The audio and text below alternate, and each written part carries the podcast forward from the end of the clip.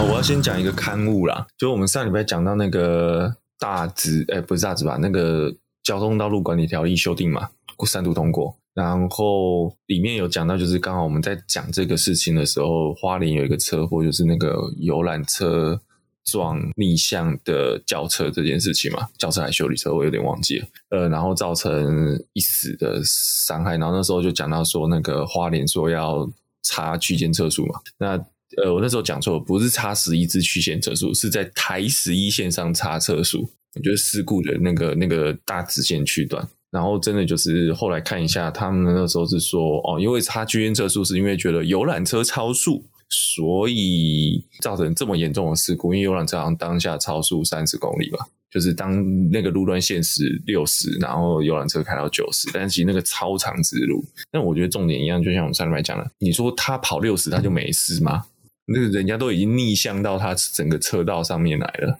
这个这个你跑六十，我觉得也是会冲出去吧，撞到还是会冲出去啊？对，因为它就是一个点有没有过？因为我我以前有讲过嘛，我我之前有碰过一个事故，那个超慢的在速线内的事故哦，我没有超速哦，诶，然后但是不小心就是撞到了对的点的位置，对方车翻过去了，但是还好人没事。在不对的时间遇到了对的人，这样子。不是，是在不对的时间插到了对的点哦，然后就感应了，就感应了，就感应了。然后我觉得这个是讲真的，那个车子会不会翻哈，跟车速真的没有绝对关系，真的是力学的那个点的问题。不然那就要延伸啊，就是讲说，那车速照相，我们就不是也这礼拜有一个很大在钻在车界一个很大的新闻，就是那个射手也不知道被列为公共危险罪的关系人嘛。嗯嗯，这个是鼓山高雄市鼓山分局开出的劝导单，然后那个是呃阿全的机车日常，就是跟火花罗常常在一起的那个他们做节目的那个阿全嘛的脸书吧，然后就 po 了说这张就这样劝导单的照片，对，然后是说他的意思说这诶在易肇事路段，然后这个射手。照相机拿照相机的射手对行经此处的汽车辆摄影或拍照，为了避免驾驶或骑士分心导致车祸，所以如果接下来在这个路段那个时间点有发生交通事故的话，警方将会把这个射手列为公共危险罪的关系人，以厘清相关责任归属。的意思就是说，如果到时候有发生车祸，呃，这个警察可能会以公共危险罪将这个拿照相机在旁边拍照，在路边拍照，他没有到路上哦，他站在马路外面哦，拍到的射手射手起诉哦，以公共危险罪起诉这个。大家的第一个反应就是啊，法条嘞，这个法条怎么列？嗯、他他又不是他又不是撞上去的人，他也不是被撞的人，对啊，他也没有走到路中间，那路上的车摔了撞到了，干他屁事？嗯，这真的是，因为你假设他是他不小心走走出来路上，哦走到行车线上下到车子，那就算车子没有撞到他，那的确他会是关系人，嗯，那没有啊，他就站在路边拍照啊，嗯，然后拿着相机拍照啊。然后就会有车被吓到，那这个车的这个驾驶的技术也的确不太好，应该回去驾照重考。嗯，对，嗯，这是第一个。然后再就是啊，同样是拿照相机，那警察嘞，嗯，如果是警察的话呢，哦，那固定式测速枪有，尤其是固定式测速相机，有时候通常是躲着的，有没有？嗯，我们射手大部分都是大喇喇的，都站在这个路边比较明显的地方嘛。有两大原因，射手不会躲起来的两大原因是要让。他因为他就是要拍这些车，拍这些骑士或拍这些呃汽车的车辆，那他会让这些驾驶人知道他在哪里哦。这样子驾驶人其实有时候会就是就是会稍微留意一下嘛哈。这是第一个。那第一个是他要让驾驶人知道他在哪里，才不会发生意外啊。有时候不小心车子外抛啊或怎么样嘛，对不对？尤其是有时候我们的拍照点是在水沟里面的，嗯。其实我们都会弄得蛮明显的，不会让不会让驾驶人是突然吓到，好，但是测速照相机都嘛是突然让你吓到，测速照相机不会跟你说，我就这边有一只测速照相机哦，你等一下要注意，我不会嘛，他都躲在掩蔽物后面嘛，那不是更危险吗？你那个驾驶人一看过了一个民宅，然后往右一看，靠背一个黑色箱子，急踩刹车，那不就出事了？所以如果射手路边的这种追焦的射手列为公共关系，呃，那个公共危险的相知相关关系人的话，那这个测速照相呢？移动式测速照相呢？哦，固定式我们就不管了，因为固定式你一定知道他在那里嘛。移动式的测速照相啊，那或者是拿着镭射枪的警察，是不是？假设那个地方发生车祸，在测速的那个警察站岗的时间发生车祸了，那警察也是公共危险罪的相关关系人呢？对啊，是不是可以可以等同市值？我觉得这个是蛮扯的。对，就开这个警这个单子的分局，其实应该要好好思考它的法源依据在哪里。然后再就是他开了，他要怎么执法？对啊，对啊。那还有我们刚刚我们后来不是就聊说，嗯，那那个槟榔西施是不是也要列为公共危险罪之关系的？哦，对啊，尤其是那个交流道那边的，就是穿的很辣的那种，对不对？对对啊，那个都超危险的，好不好？那个开过去，驾驶人都会转头的。我要来这个申辩一下，你先不要讲话，你有生命，是因为有生命的危险。哦，不会不会不会，没有没有，我我是想快速的厘清，就是我发现现在的这个槟榔西施越来越不危险了。我、哦、没有没有，我觉得那是因为你没有到对的位置哦，原来是在对的时间没有遇到对的人这样子对的位置，对，你的时间跟地点都不太对哦，好，所以你没有看到你想要看到的东西。突然懂了什么？那我是真的觉得这个怎么讲，就是讲真的啦。那那这样，我如果拿相机拿大炮很明显，那我拿手机的嘞？对不对？对对对，手机也可以拍照啊！我在手机，我对啊，我观光客在手机在旁边用手机录影。那如果你说我找拿相机的麻烦，我不找拿手机的麻烦，这样也很奇怪。对，嗯，还是就是通通一起带回家啊？不，一起通通一起带回警局。一次一次打包带走，所以我们现在如果站在路边，然后把手机一下拿出来，一下收起来，一下拿出来，一下收起来，这就是在游走法律边缘，地方躺进嘛。我又进去了，我又出来了，我又跳出来了，然后接下来再补跟警察补一句打我啊笨蛋，然后就被毛了。对对，大家就是什么那个叫什么？诶、欸，藐视公职是不是？呃，那个叫什么？藐视公权力啊？对对对对。不过我觉得这个还是要确定，就是真的可以这样吗？这样的行为是有法法律依据的吗？还是有法律依据？你说你说列为公共危险罪关系人吗？对啊，还是他们想要这样？我觉得应该是没有啊。我觉得应该是没有。对啊，那是不是如果最后确定是没有可以这样的话，是不是要找到哪一个人是说是可以这样的？是不是要有一个人出来背锅？反正分局都知道了嘛。哎，那我来问一下，所以列为公共危险罪的关系人这件事情，有什么样的定义？说谁可以列，谁不可以列吗？还是警察觉得你可以就你是关系人就是关系人？通常列应该都会是那个检察官，可是当下是没有检察官的状态啊。那就是警察，所以警察就是把你列关系人啊，因为他不认为你是被告，哦、对对对，你还不是被告，对对，还不是，对对。但是，因为我们一般的小老百姓，光是被列为关系人，就会觉得很麻烦了，所以就会就有可能会延缓这种状态发生。被列为关系人会怎样吗？哎，就会要接受调查。那他可以不接受、啊、问题啊？你不签，那如果我不签呢？我不签，我还是被调查哦。如果真的有事情的话啦，哦，是啊，对啊。那他他可以选择不要被列为关键吗？不行，可以选择不要被列为关键。我的意思是说，我我当下不签这个劝导单，我有权不签这个劝导单嘛？我拒收这个劝导单。那但是如果真的要搞，警察真的要调查，或者是检察官真的觉得有有有有事情，那不管有没有签，我还是会被调查。哦，嗯，哦，并不是说我不签我就没事吧？根据可靠消息来源，就是因为你这个是公共危险罪，是算公诉罪啊，嗯、所以你没有什么拒绝的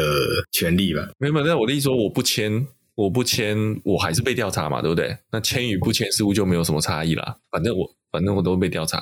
哦，对啦，就是这是劝都会被列入调查。但是这有个问题就是说，劝导单是不是可以把？劝导单的作为是不是可以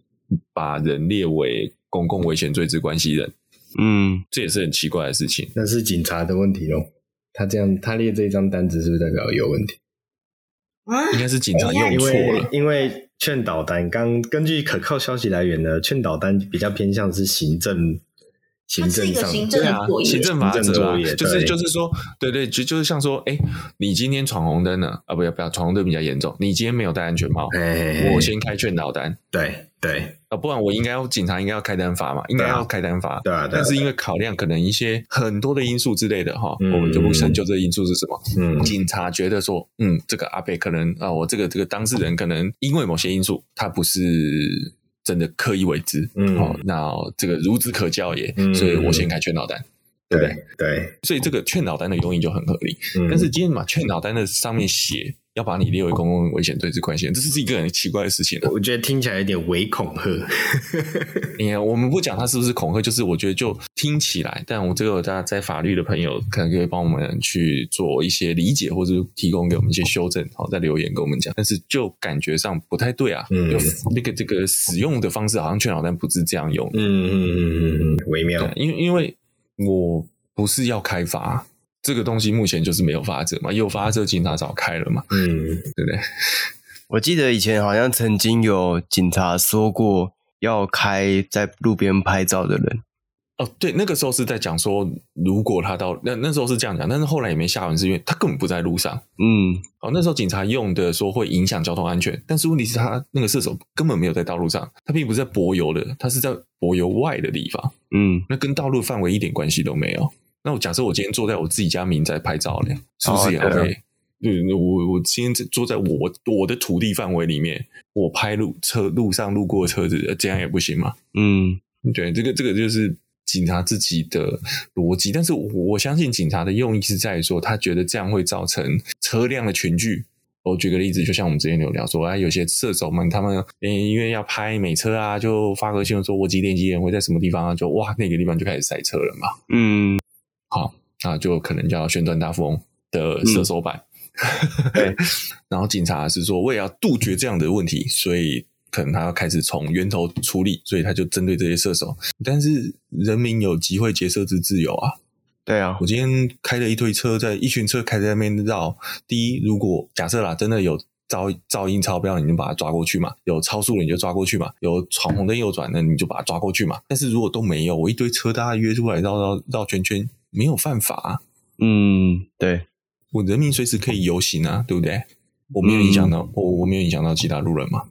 对，警察会觉得你影响到其他路人，自己造成这边塞车啊。但是我就算不来，我这边还是塞车啊。就像这些在山上拍照或者骑车的朋友啊，我相信他们派出所就觉得说啊，你们就是在这边拍嘛，然后这些摩托车就会想要压车，想要帅一下嘛，就会造成这个事故率的发生。但就在没有违法状况的时候，就是大家爱拍照、爱骑车，在那边绕来绕去，都是大家自由。这是宪法赋予我们的自由啊！对啊，除非你翻出一个法条，告诉大家，哦，你不就是你就是不能在路上拍照。我今天宣布，就是大家就是不能在路边、不能在山上边这样帮随便经过的人拍照，这样犯法。哦，那自然就不会有人去拍照，不会有人去耍了。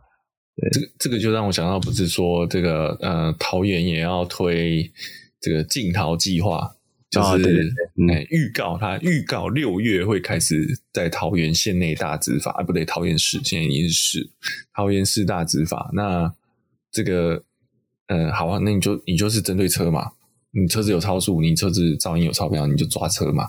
嗯，那我觉得这没有什么没有什么疑虑，这是这是警察应当施展之公权力。他也可以施展这公权力没有问题。嗯，你你对射手你能做什么？嗯，对啊，对啊，你顶多看射手车是不是违规停车而已嘛。嗯，对啊，对啊，什么什么法院都没有办法用啊。嗯，对，所以还是建议，如果真的要解，你想要解决这样问题的话，最好就是找出一个真的有法律依据的东西，不然你不是。哦这要要有解决这个问题最好方法，你就是在台湾多弄一些赛车场，然后他们开降低一点，让大家有方方法去宣泄这样子。对，大家有地方去就不会往山上去了嘛，在安全的地方摔。大家有宣有地方可以宣泄，就不会拿枪在街上扫射了嘛。哦，没有，他他不是要宣泄自己的情绪，他应该是要对那家 那个当铺宣泄。我觉得台湾真的这些行销很厉害，马上当天就有出现那个球鞋联联名款，有吗？啊，对，对，对，背包联名款、外套联名款，我不知道该说什么。那个商人是非常要会抓时事的，很敏感。这样讲到这样讲到一个很厉害的小兵，到现在都没有动手哎。那个 IKEA 的小兵怎么不见了？哦，对，没他他没有他他没有用到 IKEA 的东西啊。他如果他之前那个梗就很厉害啊，像之前那个模型摔坏那个，不是马上就有那个玻璃柜吗？哦，对对对，如果他今天背一个 IKEA 的袋子去的话，哇，那袋子 蓝色袋子，蓝色袋子，对对。可惜这个这个开枪的这个少年，感觉都是用好东西的。身上啊鞋子啊，做评价，对，都是高，都是 好。像上次狒狒马上就就出来了。哦，对对对。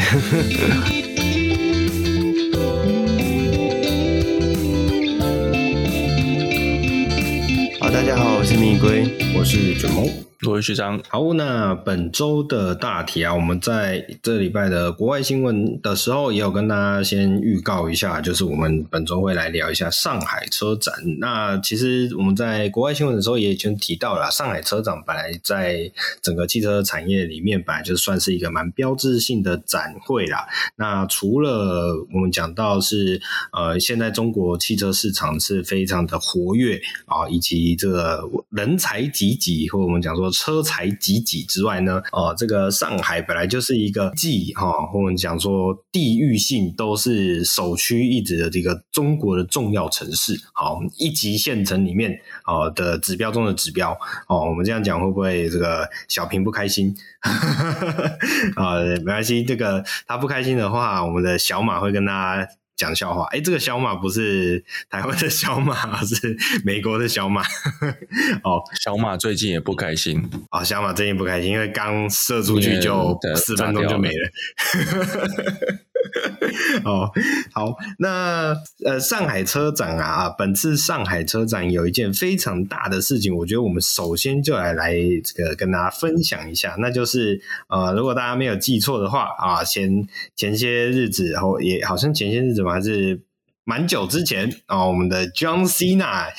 上传了一部影片，叫做“诶、早上好，中国，现在我有冰激凌”哦呀，我们一开始无法理解为什么会拍出这么样一个影片啊，非常的呃神奇。好、结果呢？这件事情引发之后，才了解到哦，原来他当时拍这部片子是有意义的，因为他想要炫耀他可以吃得到冰淇淋。哦，为什么这样讲呢？那是因为在上海车展的时候啊，这个 BMW Mini 的这一个展展区啊，就引发了一个争议啊，很大的争议啊，就是他们有在现场发放了，好像是等级蛮高、呃、水平蛮高的冰激凌啊，啊，简单来讲是蛮贵的冰淇冰淇淋品牌。那但是呢，这么样。这样一个冰淇淋呢、啊，呃，似乎是只开放给外国人领取啊、呃。那中国人想要领取的时候，就说没有了。那一方面是他有提到了，好像要用一些手机的 App 来做领取的动作，但是呢，一来是这个手机 App 似乎是。不能使用当地的网络嘛？我们也知道中国有很多软体上的限制嘛，所以呃，似乎本国人的手机是不会有办法装这个 app。好，这是其一，应该是那个。就是你的那个 SIM 卡是中国的嘛？哦，就没有 VPN 嘛？你就会被绿墙挡住。啊，对对对对，有应该是这样的，有可能是这样的原因。好，那第二是呢，重点是这个影片之中啊，那这个外国人其实也没有把他的手机掏出来点什么 app，就直接就跟他呃，跟我们这个展会的，我们讲说。呃，展会的服务人员，服务人员、嗯、哦，对对对，不好意思，跟展会的服务人员就直接就领取了这一个高级冰淇淋，然后就还而且重点是，哦、哇，修正，他不是他只是线上去询问哦，并不是直接就说我要冰淇淋，他是上去询问一下，哦、然后服务人员就很开心的跟他介绍有这个有这个有这个有这个，很主动的跟他介绍，很主动，对对对对。那重点是这个外国人也蛮妙的，就是他居然不会开冰淇淋的盖子，这我觉得有点特别。好，那因为。他就仿佛在开盖子的时候遇到一些困难。那这两位服务人员还非常大方热情的跟他介绍说：“哎，要怎么样把这个盖子打开？”好，那影片的后段呢，就是看到这一幕这个画面的这一个摄影师啊，我们讲说不能讲摄影师啊，就是这个当事者啊，他就觉得看着觉得有点有点不开心呐、所以他也就上前问说：“哎，这个冰淇淋是可以免费拿的吗？”啊，但是就看到这两位服务人员就有点呃有点不是很想理他啊，或者说，诶，他似乎也不是真的就是跟他说实话，因为他就说发完了。啊，就讲说没有没有冰淇淋可以发了，但是那个盖子啊，它的那个保温箱里面啊，它。就偷偷的开了一个小角，在那边窥看哦，看起来就是里面有东西，但是不想让你知掉哦，知道哦，这种感觉。所以这么样的一个状况，其实在中国引起了非常大的炎上呃状况啊，就是非常多人在抗议啊，甚至进而引发这个 BMW 在中国的股市上面的市值有蒸发嘛，这样的一个状况发生。那甚至也有网友就揶揄啊，BMW 意思就是别买我的缩写哦。就是就不要来买我，因为我是个崇洋媚外的品牌。好的，简单来讲，这大概的事情是这样子啦。啊，就引发了这种舔洋的呃意外的状况发生。好，那两位觉得这么样一个公关危机啊，这是合理还是不合理？就是到底是中国人太玻璃，还是外国人太太太夸张？我我会比较偏，其实这是个案问题。嗯，呃，我觉得。就我自己觉得，其实不用放大去检视这个是不是中国 B N W 的问题。我觉得这比较像是服务人员或是那个服务小团队当时定位的问题。那个公关公司、展会公关公司的设定的处理方式，因为他可能本来处理不是对，因为可能他的。呃，因为毕竟怎么知道，上海车展是一个非常大的车展，那是人来人往，非常多人，而且国外的人也会很多，呃，外国人很多。对，对，那以这个他可能当时准备的临时准备的量不够的话，可能就是一个早上很短暂、很仓促的一个决定，说那我们可能针对这个给予冰淇淋的人做一些过滤。对对对对对，我觉得这只是因为我们只看到一个这个外国人嘛，我们其实并不知道说是不是真的每一个中呃看起来黄种，不要讲中国人，看起来是黄种人的人跟他过去要都没有，也有可能前面有真的有要到的，啊。嗯，是是是，自己过度放大，然后自己，嗯、自己对这个这个也是我在笑那天在跟一个朋友聊说，在美国你看到美国白人歧视黑人，黑人歧视墨西哥人，然后黄种人一起歧视黄种人，然后黄种人。自己欺负黄种人，对，我觉得是一个有点类似的情境啊。嗯嗯嗯嗯，对啊，我觉得这件事情啊，这个在展会上面的这一个，不管是 BMW 的原公司也好，或者是单纯这个公关公司也好，这整件事情上面固然是有它的问题跟呃处理方式不细节不到位的地方存在啊，这个绝对是没有疑问的。但是呢，嗯，要把它上升到另外一个层面，就是什么哦，崇洋媚外这种状况，好像又有点 too much 啦。哦，我觉得大家就是心平平气和，静下心来吃冰淇淋啊，不要高血压，好，这样子才是对大家最好的。那聊完了冰淇淋，OK，为什么要聊冰淇淋？好，聊完了冰淇淋呢，其实我们来把重点聚焦在这个车款上面。那首先我们会先比较着重在这个国际品牌。那因为时间篇幅有限呐，那之后如果呃我们下一次的节目有机会的话，可能再跟大家分享比较细节的这种。中国的国产品牌，那我们这一次先把它聚焦在几个国际品牌在这个展会上面所发表出来的一些新车，哦，具有比较具有标志性的。第一个来聊一下，我们这个国外新闻其实才聊到 Polestar 嘛，那其实就是我们都知道 Polestar 其实是跟 Volvo 是同一个，应该说 Polestar 算是 Volvo 的一个子品牌嘛，哦，比较导向性能化的这个子品牌。好，那 Volvo 本身在这一次的上海车展上面也发表了一个非常具有标志性的。产品，那就是呃，Volvo 的 EX90 这么一款车。好，呃，所谓的 E EX90 呢，其实就是我们讲说 x C 九十的电动版吧。如果你用比较简单的方式去做辨识的话，它其实就有点像是呃 X790 的电动版本。OK，那这个纯电的大型休旅车这么样的一个作品，就也在这一次上海车展上的展会上推出了。那诶，我想先问一下，这个 EX90 的 Excellence 算是一个特别的、更豪华高规的定位？哦，没有没有没有没有，这个只是我们之前在讲，我们在油车是 XC 四十六十九十。然后在转往电动车的时候，它作为一个接续性的产品，接续性的产品，其实它你可以把它视为就是电动车世世代的 XC 九十。对对对对，哦，所以 Excellence，可是我现在在看的是它有一个叫做 Excellence 的顶规版本啊。那我是很好奇的是说，这是算独独有版吗？还是是呃，我们会。我会说这个要看，因为它就有点像当年的呃 V 九十的所谓叫 exclusive 的车型、嗯、哦，就因为你像我们现在的 Volvo，在去年我们就有聊过，做 Volvo 吧现在把这个品牌在台湾的好像品牌名称改成 Plus，嗯，好，然后改成 Ultimate，就觉得好像不像以前我们有叫 Momentum Inspirit，然后有最上层的。Exclusive exclusive，嗯、那那就是一个后座买家设定。嗯、那你讲这个 excellent，对 excellent 是针对就是有这种后座买家型的造型。嗯所以它是四座车哦，它不是五座车，也不是七座车。对，没没错没错，对啊，因为我们所熟知的叉七九十的真原本的布局其实是七座的大型修理车嘛，对啊。那这个一个电动版的五加五加后座还是不是很好坐？真的假的？我以为叉七九十这样的车格其实是够的诶。没有没有没有，哦、以我的身高，我坐第三排还是觉得稍微。稍微，但你的身高是不是太高标了一点？没有，如果说你今天真的要叫七人座的话，是要成人，哦，应该是要七个成人嘛，然后也。不分是什么品种，哎讲品种乖乖，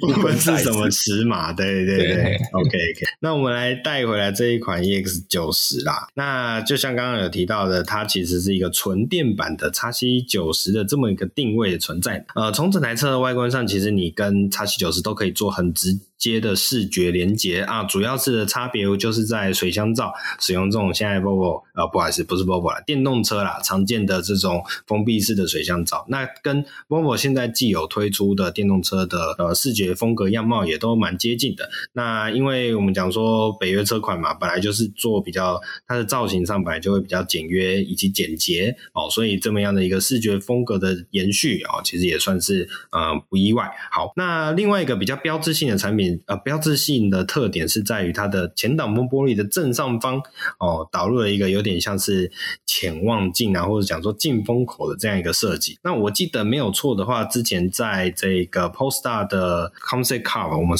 国外新闻才聊到那一条叫什么 Precept，是不是？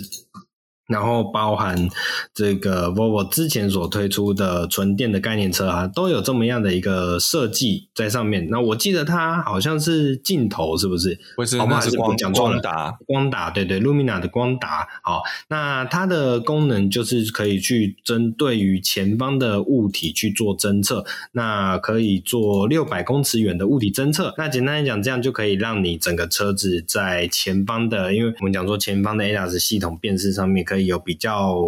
呃不更好的视野范围，这个视野不是指你人的视野，而是这个光打的视野，因为你在相对高的地方哦、呃，才可以得到更宽广的视野以及更前方更干净的视野，这也是这一款车或者讲说 Volvo 所推出的产品的一个特别特点之处。OK，好。那再下来是比较明显的，还有一个辨识点啊，在于它的头尾灯哦。我这次有看到一些这个影，有点类似车评的影片啊，他们的头尾灯很特别，因为它用的是很多块的 LED 的这么样一个。光块哦，去铺布局哦，有点类似矩阵的方式去布局成现在的，比如说 Volvo 原本有点像那种雷神之锤的那一种造型设计，但是呢，因为它是用好几个光块 LED 光块去做这样的布局，所以它可以利用这些光块的呃闪烁的时间差，去造成所谓的有点类似流水灯这么样的一个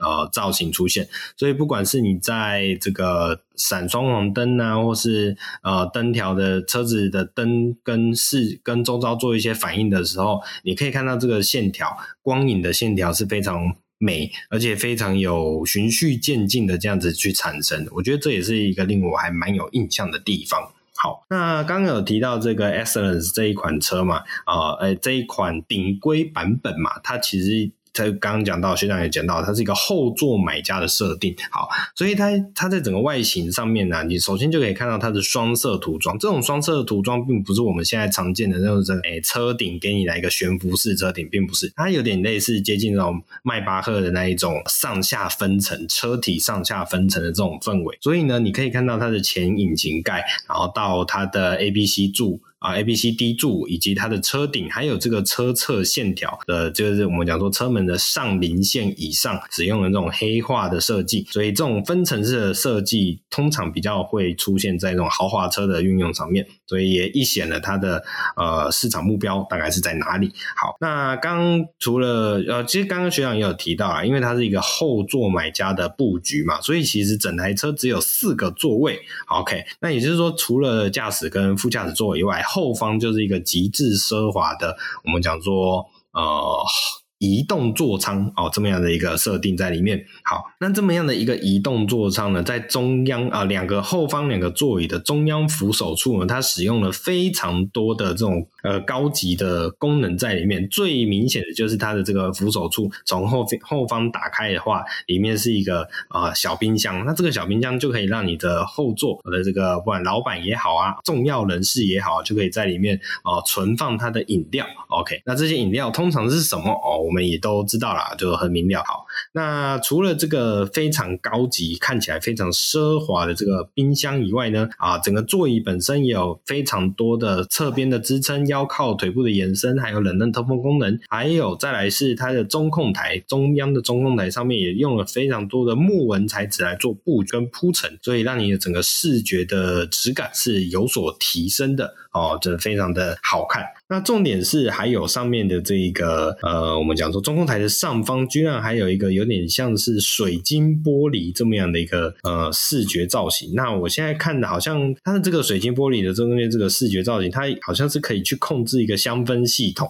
，OK，呃，这个我有点不太确定它是怎么样达成这样的功能的。但是总而言之，它是让整个车内的呃氛围啊，除了从视觉啊、听觉，听觉就不用意外了，听觉就是本身车内的一些娱乐系统本来就会很强劲，都会有去打造嘛，啊，甚至是连嗅觉都有进一步的提升啊，这也是它 Volvo 的顶规音响通常是 B 加 W。哦，是是是然后在 XC 九十的时候就有所谓哥德堡剧院模式，嗯，所以它的音响绝对强劲啊。因为你目前有用跟 B 加 W 搭配的汽车音响，我们记得之上之前有一次的大理有点稍微聊过各个有跟车厂配合的。音响品牌，那是 B N W B 不是 B N W B 加 W 其实是一个蛮有名的啦。嗯嗯嗯，是是是。好，所以真的，你整个后座的这一位 V I P 人士在里面可以享尽尊荣。我要修正，不是 B 加 B 加 W 是滤镜品牌，B N W 没有错。哦，B N W 的 W 不是 N W，就是之前这个台湾的哎 Forest 是不是？哦，我一直哒哒哒冷门到我都忘记他的名字了啊！对，呃，米兹比奇的那一台，Grand 不是 Force 啊，是 Grand B M W 特仕版嘛，对不对？对对对，好 OK，好，我们不小心唤起了奇怪的回忆。OK，好，那这一款 EEX 九十还有一个很特别的重重点是它的这个电池模组呢，它使用了多重安全保护。好，所以它在这个硼钢材料以及铝合金的框架的多重防护之下，就号称呐、啊，即便是六十公里的冲撞也能够维持所谓的零变形。那这样子，你的电池模组在零变形的状况下，就可以更进一步能够去避免这种呃电起电池起火的事故。好，所以这也是 Volvo 一向的所谓的在于安全啊，车辆安全上呃付出很多的一个关键。那另外，Volvo 也有自行研发所谓的电池管理。系统啊，和智慧保险丝就可以达到在三毫秒内是毫秒哦，不好意思，毫秒的的这个单位是啊，反正就是转瞬之间呐，OK，在三秒好内就可以达到断电啊，然后以及以及利用多层的防尘防火材来隔绝电池以及外界空气的接触，所以这也让这个电动车就是即便 Volvo 转而做所谓的纯电车，它对于安全的要求还是最 top 最最顶尖的这样的一个状态，这也是 Volvo 一直以来的这个设计的思维啊，我觉得这也是它值得敬佩之处。好，那来跟讲跟大家分享完这一款非常这个我们讲说豪华的。呃，北欧修旅车之后，那其实同时也要来提一下另外一款一样也是非常豪华的，但是它是完全是来自来自于地球另一端的这个日系代表啊，Lexus LM 也发表了新一代的新世代的呃大改款啊，应该是大改款，我记得应该是大改款。好，这一次的 Lexus LM 呢，正式发表之后呢，也提供了六座、七座，以及跟刚刚这个 Excellence EX90 Excellence 一样的四人座的豪华设定。好，那 Lexus LM 这款车在台湾虽然也有哦，但是我想台湾比较多的选择还是会集中在这个 Toyota 的 Alpha。那但是我们还是可以从这一款新的 Lexus LM 来一。推这个未来啊，Toyota Alphard 的一个造型哦，或者是我们讲说它的设计风格、设计氛围会带来什么样的变化？首先，这个这个来到于车头的部分啊，这个车头令我觉得有一点微妙。我记得我们之前在聊 Lexus 的哪一款大型嗯美式休旅车，好像诶台湾应该是没有哦。我记得我们在聊哪一款车的时候，曾经有提到它的那个横条状的纺锤体哦，新世代的。LX 是不是？哦，嗯、就觉得那个纺锤体的造型有一点微妙，就是看起来有点怪怪的。那这一次的这个 LM 呢，还是给我带来了相同的感觉，就是它用了类似于电动车那种封闭式平滑的潜水降噪的设计，但是呢，又要一来它又还是得要通风，二来它又为了去营造这个视觉感，使用那种呃，这个算是蜂巢状的网格吧，但是它的蜂巢状网格又不是像我们以前的。熟悉的那种纯孔洞，它又是有一格一格凸出来的造型啊，车身侧的造型啊，所以整个视觉感我觉得是略微微妙的哦。这样一时让我有点回忆起这个呃 URX 的 Neo 版本。OK，好，那 这个这个笑是什么意思？好好的，但哪壶不不哪壶不开提哪壶。但我真的觉得有一点点像哎，这这种这种设计氛围，第一个是在这个福斯的。新世代的 K D 吧，我我如果我没有记错的话，呃，那一种就是又要有平滑感，然后可是又要有孔洞感的这种感觉，我没有很喜欢这种设计。呃，这个呃有没有办法去撑起 Lexus 的豪华感？我觉得有点见仁见智。好，好，这然后再来这一次 LM 的这个车头灯啊，它使用了一个很大的回勾的造型，我觉得这是我呃比较有印象深刻，而且感觉到比较有。有 feel 的地方，就是它这种很大回勾的造型，让整个眼神更为的锐利，然后更为的有精神哦，仿佛可以去营造出那个要有点像那种眼影的那种感觉。好，那中央车子里面的主灯的部分，当然就是使用这个 LED 的模组。LED 投射灯的这种模组，啊，这也是一个高级车的象征。OK，然后接下来的整体造型呢，就是会比较圆滑。那在车侧的部分呢，车子的尺码不知道是不是有变动。哦，我看一下，轴距是跟前一代一样是三米哦，三零零零 millimeter，但是长宽高有稍微的增加哦，在总共的数据是五一二五一八九零以及一九五五这么样的一个尺寸。那我自己觉得这个上一代 Lexus LM 或者我们讲说 Alpha 一个头塔的 Alpha 有一个很显著的是它的 B 柱的造型哦，是辨识性是非常的明显的，但是在这一次新的世代来讲，我觉得看起来就稍微。不是这么的，我觉得应该是因为他要把它做很像悬浮式车顶的感觉吧，所以变那个 B 柱就黑掉了，跟窗户同色。呃，上个世代这个 L M 的这个在车门上面 B 柱上的这个倒钩，我觉得算是一个很鲜明的标志啊。那在这个世代，它把那一个特征拿掉以后，我觉得辨识度就也当然也不能说这台车没有辨识度啦，我只能说就是它的一个主体性就小掉了很多哦，我自己是这样觉得。好，那另外我觉得还有一个蛮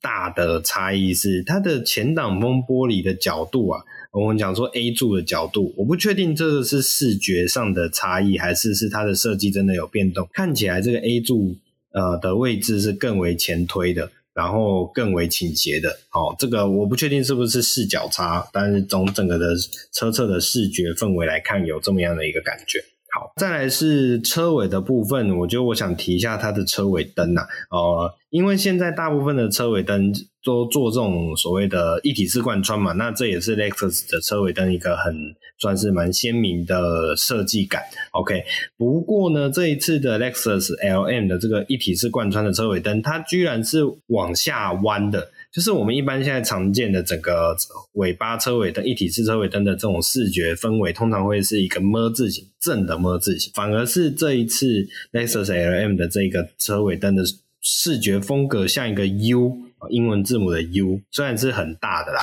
但是我觉得这有一点看起来有点垂头丧气的感觉哦，不晓得是不是我自己呃，可能我自己的视觉感比较老了，OK，哦，看不懂现在的人的年轻语汇啊，但我自己觉得这有点不是这么的。等等等等，这台开这台车怎么会是年轻人？哦，这么说也是哦，OK，好，那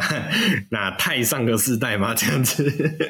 啊，对啊，反正就是我觉得这是一个。很明显的特征，但是又有点觉得不是这么的顺眼。好，OK，好，反正买这台车的人可能也不会这么在意它的车尾灯长什么样子了哦，他应该会比较 care 的是车内长什么样子。车内的部分其实就跟刚刚我们讲说这个 EX90 一样啊，就是四座的座椅啊，那这座椅本身就是极尽的奢华，有点像是呃我们讲说商务舱的这种。呃，座椅那种感觉，然后一样有些像，比如说有这个后排的液晶电视，OK，哦，新一代的这个后排液晶电视，据说有四十八寸，哦，这么样一个大的电视放在你的车子里面，哦，所以这真的哇，非常的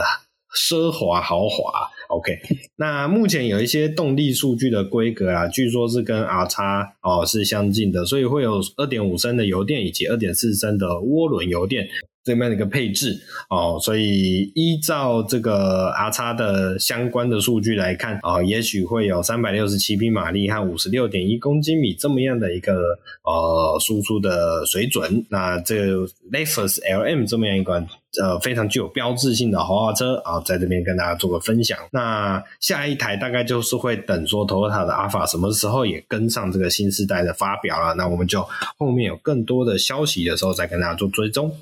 哦，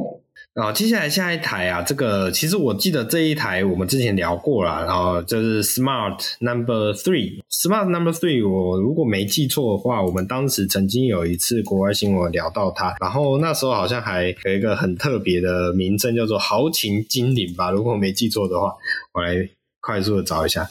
诶，对，没有错，这个是新世代的豪情精灵。诶，可是这到底是不是同一款车？哦，我这边更正一下，这个豪情精灵应该会应该是 Smart One 啊，Smart Number One。好，那总而言之，这一款这个 Number Three 呢，我记得我们之前确实是有提到过，因为它很一个很特别的标志性，就是呃，这个原本的 Smart 新世代的 Smart 的设计风格，但是它配上了一样就比较类似呃 Coupe 的这种后方的造型设计去。营造出这种，反正现在什么车什么车型都要推出一个酷配版本嘛，去营造那种呃年轻啊、运动化、啊、跑格这么样的一个氛围在里面。那这一款车的正算是一个正式推出啦。那我们之前也跟大家聊过啊，它就是类似这种鲨鱼鼻的造型啊，然后还有这个眯眯眼啊，然后脸脸罩式的头灯啊，啊、前方灯啊这样的一个设计氛围，就是我等于是再跟大家再来重新。的回忆一次这一款，那我觉得这一台车的重点应该会是来描述一下它的价格吧。看到，因为我之前是有看到某些文稿里面有提到它的价格。OK，那必须再提一下的是，还蛮可惜的，就是这一款车，因为目前如果没记错，都是中国制造生产的。那台湾曾经也是有引进不少的 Smart 车款啊，那在台湾也是有一群消费者算是非常的呃，也不能讲死忠啊，就是非常喜欢这种诶、很小的车款啊，因为在台湾的。都市环境可能会相对的方便一些啊，但是这个时代的 Smart 其实也不是当时的 Smart 哦，就光是你从呃标准的两座变成标准的四座，你就可以很明显的去体现出它的差异。OK，那不过另外一个点就是呃。以当时的定位来说，它算是挂着宾士品牌底下的一个比较入门的车型吧，我自己这样觉得。那现在的呃宾士品牌的入门车型，就是只能归类给我们讲说呃 A A 系列吧，大概是这样的一个定位。好，那我目前查不到一套，我记得它的价格在中国市场上其实不算太贵啦，但我现在一时查不到更明确的资讯，那没关系，我们就留给大家自己去做探寻。那我也是这款 Smart 3也算是正式上市、正式发布啊，那直接跟大家提醒一下，好，有这这么一款车的出现。好，接下来下一台来聊的是这个新世代的 iX35 的后继车。车款就是 Hyundai 的 Mufasa，OK，好，这一款车呢，因为其实讲到 iX35 啊，其实对于韩国车或者讲说 Hyundai 现代的产品有熟悉的人，其实会知道，现在正式的 iX35 的后继车款应该算是途尚，好，但是呢，在在中国市场又推出了这么一款 Mufasa，从概念车然后转变成正式版的量产车的这一款，呃。产品我觉得还蛮特别的。那我在想，它可能有点像是跟途尚作为同一个底盘，但是不同市场定位的这么一个产品出现。好，呃，Hyundai Mufasa 这一款车呢，其实我有一个很重要的点是想描述一下它的车尾的灯，车尾灯的造型设计啦。好，为什么要特别提到车尾灯的造型设计呢？因为我印象很深刻的是，我曾经有在某一集节目有提到，就是未来的车灯。的设计的一些呃设计方向，尤其是在讲到车尾的时候，我们就那时候就讲到说，呃，车尾灯一开始那种贯穿式的一线式的车尾车尾灯，然后慢慢的开始在两侧啊会有一些钩状的造型往下延伸，所以会有那种么字框，或是我们刚刚一开始提到的像 Lexus LM 这样子 U 字框的这样子。的造型出现，所以你会看到这个一字贯穿以后开始向下去包覆，包覆也好啊，或者是做一些呃造型的线条也好。那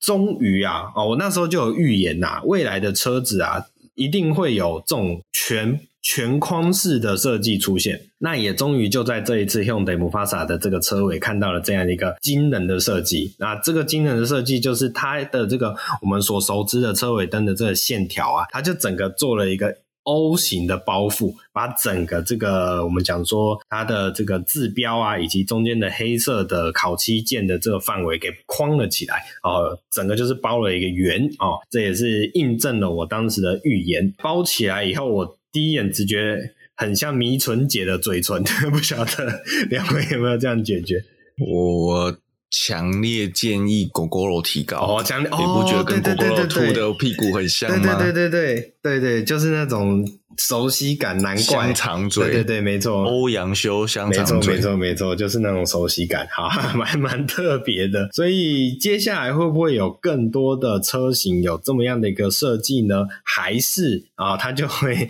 在这一款 Mufasa 上面终结呢？因为发现这个做起来真的是太丑了啊！我觉得我们可以继续的观察下去啊。那这一款 Mufasa 的这一款呃，我们讲说算也算是中型级距休旅车的产品定位啊，它的整个车身的尺寸来到了四四七五、一八五零、一六六五以及二六八零的轴距，所以从这样的尺码可以来看到，它是一个非常标准的中型修理车的这个定位啦。好，那整个视车底的视觉感比起途尚来的更为方正一些，所以我一开始才讲说，我觉得它算是在同一个底盘架构下去做所谓的市场分分为呃市场的分布，就是途尚本身的造型设计的。感觉是比较偏向呃年轻一点，然后带有科技感，然后呃比使用比较圆润的，稍微相对圆润。其实这一代的途尚车身线条是非常锐利的，但是对于 Mufasa 这一款，它还是相对圆润的一些。那 Mufasa 这一款车就有一点比较。贴近的是，他们同集团现在很多那种大型修理车会做那种呃非常方正的这种视觉风格在上面，包含它的车脸正前方的脸的造型也都是非常的方正哦。我觉得这是在是姆法萨这一款车的一个呃特点所在吧。那这一款车的动力方面呢，预计会搭载代号是 G4NJ 的二点零升自然进气引擎啊，未来甚至也会有预计会有 Hybrid 的油电车型。那那